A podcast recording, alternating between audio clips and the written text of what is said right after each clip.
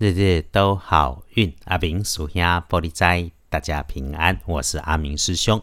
说明十一月三日星期五，公牛在一月初三，古历高月二十，农历九月二十日的好运来说，周五的吉方正财在东方，偏财要往正中央找。文昌位在南，桃花人员在北面，吉祥的数字是零三八。礼拜五这一天，吉方正在在东边，偏在在正中，文昌在南，桃花人员在北边。好用的数字是空三八。星期五的好事，先是提醒日子哈，逢上了正红纱。要师姐师兄多留意，说说整天当中可能出现有意外小人的地方，是一定一定要多注意一下。如果状况有，必然是在自己的位置的西边，而意外会跟身边的年轻女生有关系。这个女孩子的特点是身形瘦长，平常说话就会语带尖酸呐，动作也是这种风急火燎的急惊风。特别喜欢出风头，意外的事情基本上是可以预防的。只要师姐师兄们有在这里先听见阿明师兄在这里说，你自己也有注意有提醒，控制自己的嘴，不随便跟着应答，再把自己说话做事动作放缓，心里清楚，不跟着别人的着急动作快，然后哈，任何一句话说出口前想一下。就能够保平安，甚至是顺利是没有问题的。至于其他的意外状况，就是使用上钻切、砍削、刺的这种工具设备要留意，包含是小文具，留心自己身旁前后左右的状态，一定不要勉强自己，无论是在位置、动作还是工作上面都是如此。身体上有一点点伤风、感冒、咳嗽的迹象，就要小心，也要小心被蚊子叮咬。这个吼，做个宣导，今年会是个暖冬啊，蚊子基本上不会去避冬了，所以呢，要随手把积水容器清一清，环境整理好，不要养蚊子。登革热真的靠环境来预防的。好。隶书通胜上面看星期五，所有的事情都缓一缓是比较恰当。尽管每个人的福分不同，良善有益，不是遇上的机缘都全能相同，所以好运里头，阿明师兄还是得把可能遇见的事情用黄历推算给大家来做参考啦。既然说正红杀日，基本上不宜诸吉事。这就是红砂日的注记。那对大家一般的来说，拜拜祈福许愿就缓一缓会比较好，签约交易也缓一缓。出门旅行没有说加分，不过呢，白天出门前或者到了夜里回家休息了，安排沐浴净身，干净一下自己的身心，总是大好的。意思是慢慢的洗个澡。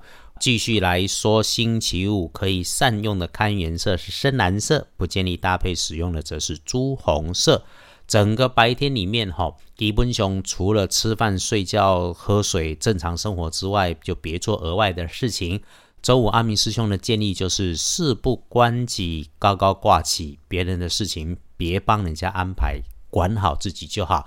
更一定不要让自己被推出去变成主角，招摇必然不妥当。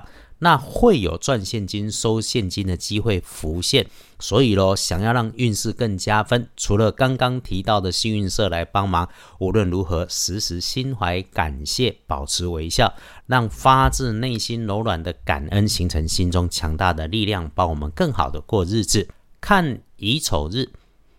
午餐后的一点到三点钟，麻烦比较多，不赶不急，不发脾气，才能摸清楚事情的原委与状态。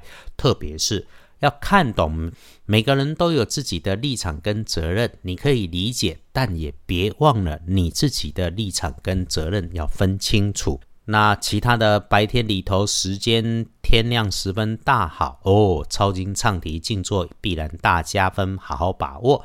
上课上班日到中午也能够旺运加分，其他的时间就顺逆交杂，哎，也有吉星高照，不是大事。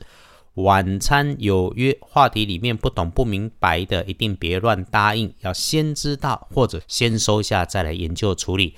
基本上基本上气氛上见好就收，然后换着风花雪月的话题就好，特别。不要跟人家起争论，更别不懂装懂啊。深夜里面，嗯，更可以善用，甚至是嘿，你有安排想要计划旅行出游或者是出差的，可以来安排计划是不错的。